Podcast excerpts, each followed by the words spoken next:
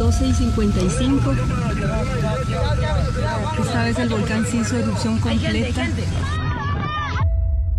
Ay, saber, digo yo, porque bastante toda la gente no pudo salir. Yo no soporto esto, Dios mío. Han pasado cuatro años, pero pareciera que fue ayer. El imponente volcán de fuego entró en erupción y desencadenó avalanchas de ceniza ardiente sobre varios municipios el 3 de junio del año 2018.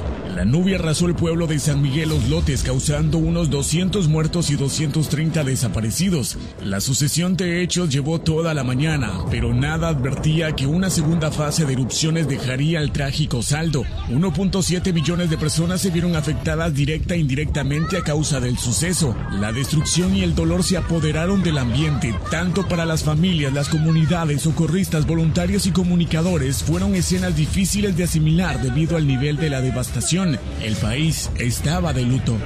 Las imágenes de lo ocurrido dieron la vuelta al mundo. City that a volcán de fuego is one of the most active volcanoes in Central America. Спустя четыре дня после извержения вулкана Fuego в Гватемале, tras la erupción del volcán de fuego, es realmente desgarrador ver las imágenes de lo que ha dejado esta erupción del volcán de fuego en Guatemala. Desde ese domingo y por varios días más, cuerpos de socorro, agentes de la Policía Nacional Civil, miembros del Ejército y miles de voluntarios realizaron una labor titánica para rescatar a los sobrevivientes. Fueron horas críticas en los que trabajaron por horas en medio del calor sofocante que emanaron las cenizas por bastante tiempo. Tras la erupción, el entonces presidente Jimmy Morales y Sergio García Cabañas, director de la Coordinadora Nacional para la Reducción de Desastres con Red, junto a otros ministros dieron a conocer un informe preliminar.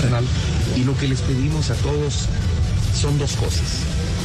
Calma, serenidad verdad. Diez días después de las excavaciones oficiales fueron suspendidas al cumplirse los protocolos de búsqueda y rescate. Los sobrevivientes de San Miguel Los Lotes y vecinos de comunidades cercanas en riesgo por el volcán de fuego fueron trasladados a albergues temporales y a poco a poco recibieron viviendas formales por parte del gobierno, aunque unos pocos decidieron permanecer en el área devastada. Un bloqueo a la cual está siendo pues generado por eh, casi un centenar de personas damnificadas por el volcán de fuego. Y es que estas personas exigen al gobierno que se les pueda incorporar a un bono eh, de 3.500 hectáreas, las cuales algunos de ellos ya han recibido. El gobierno emprendió tareas de limpieza y buscaron despejar la ruta RN14, siendo la única que conectaba el camino en el área geográfica. Vecinos y familiares desesperados por encontrar a las víctimas continuaron excavando en la zona cero con apoyo de organizaciones humanitarias locales. Yo lo que quisiera es de que, que dieran los 30 días porque son mis dos hijos que no los encuentro, no sé dónde se quedaron.